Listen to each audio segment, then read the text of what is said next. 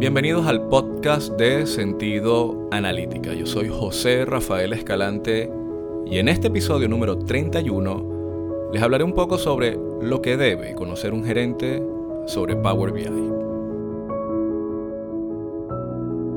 Y como de costumbre, los invito a visitar la página web de sentidoanalítica.com. Allí, en la sección del blog, podrán encontrar artículos de interés relacionados a la creación de modelos analíticos y recuerda suscribirte. Así recibes todos los domingos el nuevo contenido. Aquellas personas que se encuentran en posiciones de dirección y responsabilidad tienen una experiencia de usuario muy diferente a los analistas. Lo técnico pasa a segundo plano para enfocarse en la comprensión de lo importante, lo que convertirá una plataforma analítica empresarial en el punto de apoyo del proceso mental de toma de decisiones. De esto es lo que les quiero hablar en esta oportunidad, así que vamos a dividir en tres grandes secciones todo este nuevo episodio. Número uno, va a cambiar la manera de gerenciar, de dirigir y de tomar decisiones. Un gerente, una directora, un supervisor, una persona o profesional que tiene que diariamente enfrentarse a una serie de dudas, disertaciones o apoyarse con los datos para enfocar mejor su proceso de toma de decisiones, cuando trabaja con este tipo de plataformas, inevitablemente cambia. Primero porque cuenta con datos certificados, es decir, usted se está conectando a un cordón umbilical desde el plano empresarial sería una base de datos donde ya esto se convierte como la gran utopía en este mundo de la inteligencia empresarial o el business intelligence de una sola versión de la verdad. Es lejano, pero sí se puede lograr. Es decir, ya usted cuando tiene acceso a modelos analíticos que han sido desarrollados, no le va a prestar atención a otro dato que no provenga de esta verdad. Es decir, ha sido certificada, ha sido corroborada, ha sido compartida y tiene los niveles de seguridad adecuados para que no tengas que prestarle atención a múltiples documentos que normalmente vienen en hojas de cálculos u otros formatos de personas que también los procesan bajo otro tipo de parametrización, de estandarización y que puede que a la ligera puede generar cambios. Es decir, ya la mente sabe de que lo estratégico pasa por un modelo analítico y yo decido por dónde lo voy a consumir. Es decir, la página web, un teléfono celular, la propia hoja de cálculo, pero conectada a partir de ese cordón umbilical al modelo analítico, el propio software o un documento en PDF impreso, lo que sea, pero eso viene de algo certificado. Número 2 tú comienzas a acceder a respuestas complejas en segundos. Lo que antes era imposible, muy complicado, excesivamente laborioso, eso se, se parece. Es decir, esa, esa premisa de que no se puede se acaba. Se necesitan son conocimientos y experiencias para lograrlo y trabajo en equipo. Pero ya eso hoy en día no es una excusa para tú decir, es que yo no puedo alcanzar ese resultado, tengo que esperar una semana o 48 horas, porque nuestros analistas, ah, ah, ya eso es algo del pasado. Y la gran ventaja de hoy en día es que, pues con el Internet, tenemos acceso a N cantidad de conocimientos de altísimo nivel, pero lo único es dirigir esos esfuerzos a adquirirlos, ¿no? Número 3, esto es importantísimo, alineación estratégica, datos, acciones, personas. Cuando usted tiene acceso a uno o a múltiples modelos analíticos certificados y tú sabes que toda tu línea gerencial de forma horizontal, vertical, staff, lo que sea, tiene acceso a lo mismo, todos hablan el mismo idioma. Podrán haber diferencias de repente complementarias. Ojo con esto, complementarias sobre otros análisis no automatizados, pero lo estratégico todos van sobre la misma línea, porque todos podrán ver el mismo resultado en base a las condiciones o contextos propios del departamento, con los roles de seguridad, etc. Pero eso te permite de que no vas a tener que estar constantemente repitiendo lo mismo porque todo el mundo lo está viendo. Número 4.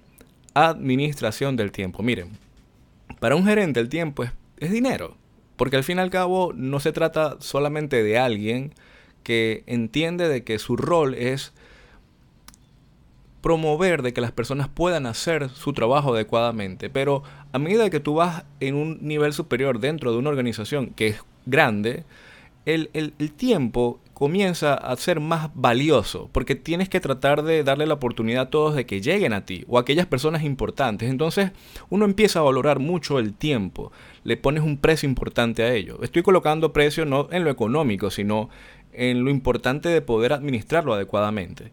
Y la automatización a gran escala de los modelos analíticos, ¿qué te ofrece? Libertad, porque no vas a estar esperando de que te envíen el resultado para tú verlo, para tú, ¿me entiendes? La libertad tiene un precio altísimo y eso es lo que un gerente tiene que responderse. ¿Cuánto vale mi tiempo?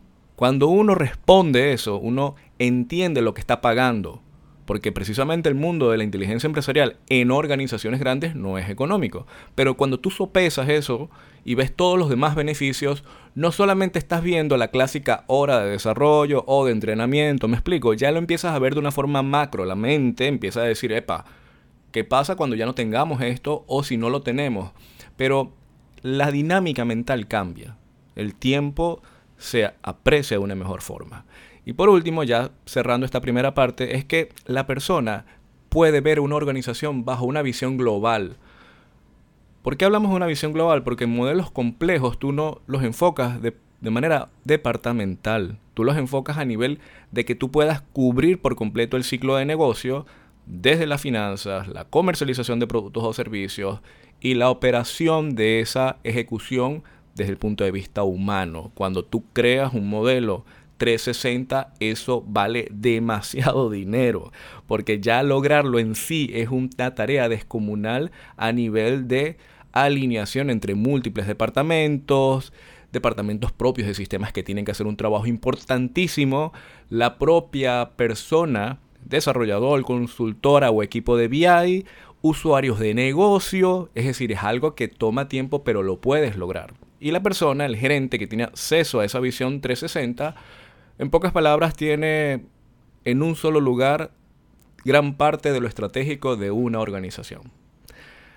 Como segundo punto, ya aquí salimos de la parte mental del gerente y entramos en, o nos devolvemos, pero entramos a, a explicar un poco que Power BI forma parte de una plataforma. Es decir, esto no es un software aislado. Este tipo de plataformas tienen muchísimo tiempo. Lo único que estamos ahorita en el mundo en el cual la presentación de este tipo de herramientas basadas en la nube, ya multiusuario, multiplataforma, multicliente, lo hacen, vamos a decir, mucho más atractivo y a nivel de implementación también sus costos, por muy costosos que puedan verse, son muchísimo más económicos que en el pasado. Así que esto, ¿qué es lo que requiere para un gerente? Entender que se necesita buena planificación y desarrollo. Cuando uno diseña un modelo, hay dos grandes vertientes. Esto será un modelo organizacional o departamental. Porque tú puedes crear un modelo por cada departamento de forma aislada y son universos de análisis que están aislados pero no se conectan entre sí, aunque técnicamente existen formas de hacerlo, pero no es el tema en este episodio. Pero cuando ves un modelo grande organizacional, al menos bajo la concepción de que debe de comunicarse todas las métricas, cálculos, tablas, relaciones, medidas y pare de contar cosas técnicas, ya eso es otra cosa. Número dos, enseñanza a los usuarios finales. el conocimiento de este tipo de herramientas o la manera en cómo se utilizan mensualmente cambia, trimestralmente cambia, porque todavía al menos Microsoft con Power BI no termina de cubrir su visión a nivel como mínimo de capa de visualización. Es decir, hay muchas cosas que todavía no llegan a su cenit y tú necesitas que los usuarios lo utilicen adecuadamente. En muchos casos se omite o se considera no tan importante educar a los usuarios porque déjalos que ellos diariamente vayan explorando. Pero eso trae como consecuencia de que si no los entrenas, estarías pensando de que todas las personas van a aprender por, um, de forma intrínseca, es decir, no toda persona tiene ese interés de querer dominar algo, de querer investigarlo, de querer, tú me entiendes, profundizarlo. Así que no solamente a nivel de visualización de datos, sino de características propias de la plataforma, en usuarios clave departamentales y otros que van a necesitar aprender a utilizar esto. No podemos compararlo, por ejemplo, con Excel, que tiene casi tres décadas en el mercado y para bien y para mal todo el mundo puede ir rápidamente a una respuesta eh, buscando una persona que lo conozca. en este, en este mundo del BI es distinto porque no todo usuario es desarrollador, no todo usuario es solamente consumidor de reporte, no todo usuario es analista. Los roles difieren en el nivel de conocimiento sobre algo que es mucho más grande y complejo. Aquí entra también algo interesantísimo que se omite y es la propia gobernancia.